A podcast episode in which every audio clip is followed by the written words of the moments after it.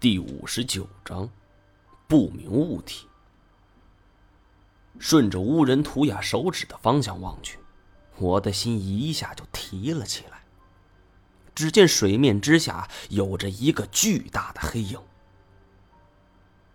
这条黑影犹如枯木，却又大了许多，足足六米来长，尾部还在轻轻摆动，像是在划水。就这么迅速的靠近了台前。我瞬间就明白这到底是什么东西。太前，快上来！这一嗓子喊出去，黑影似乎也察觉了，瞬间便隐匿在雨水之中。太前回头看我，见我惊慌的模样，他明白是个什么情况，当即朝着我们所在的位置而来。但是刚跑两步，就猛然往下一沉，整个人就消失不见了。水面上只留下一串的气泡。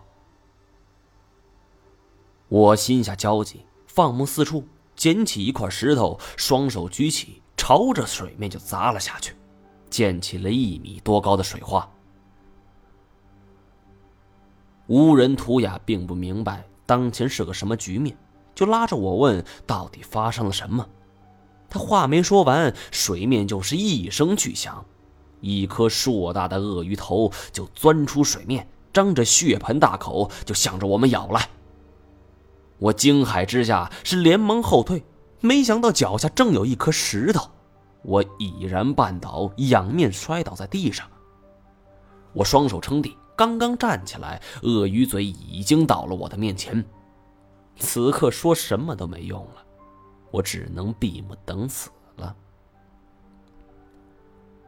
没想到，就在离我一寸不到的地方，鳄鱼却停住了。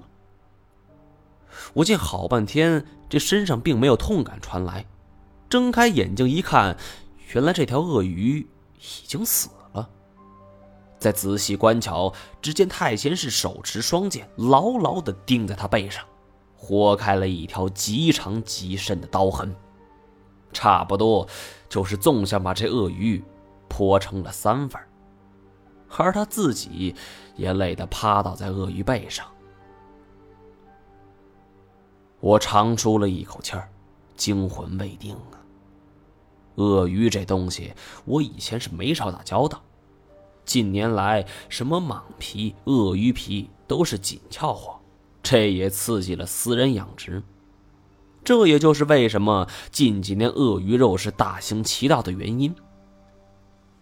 养了几年的鳄鱼。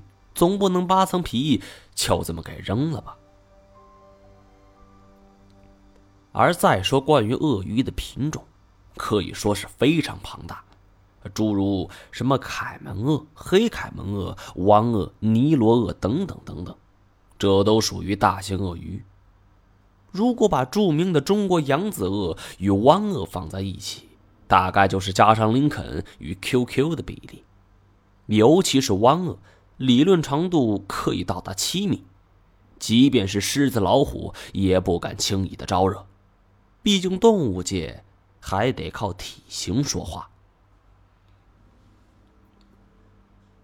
我记得很久之前在网上看过许多有关于虎、豹、狮子捕食鳄鱼的纪录片，甚至就是森然也可以轻易的收拾掉凯门鳄。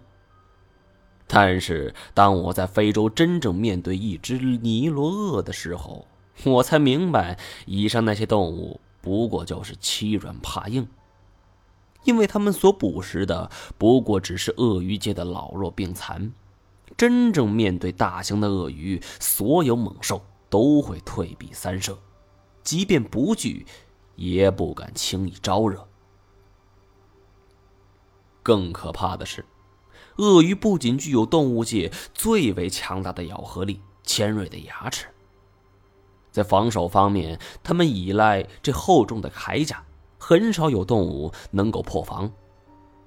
而从这一点，再依照太前的表现来看，若不是有这两柄削铁如泥的宝剑，我还真不敢担保他能否平安归来。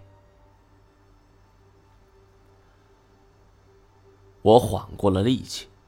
围着这条死翘翘的鳄鱼转了两圈，太监也爬了起来，拔下匕首。他就是凶手。我肯定的点点头。虽然说食肉动物一般寿命都不长，但是鳄鱼这种冷血动物除外，因为它们的新陈代谢非常之低。不过我十分讶异，眼前这种鳄鱼的品种我从未见过，既不是汪鳄，也不是尼罗鳄，但是个头却非常大。刚才在水里看着，估计得有六米来长。但是现在来看，即便只是露出水面的部分，也足足有六米了。而且更为诡异的是，这只是一个山洞，根本没有大型动物存在。那么这只鳄鱼是怎么养活自己的？我想起以前曾经拜访过一个养鳄达人，在他那儿发现了一个非常有意思的景象。一只圈养的奥里诺科鳄在吃树叶，我甚至怀疑他是不是改变了鳄鱼的饮食习惯。难不成眼前这条鳄鱼是吃素的？本集播讲完毕，感谢您的收听。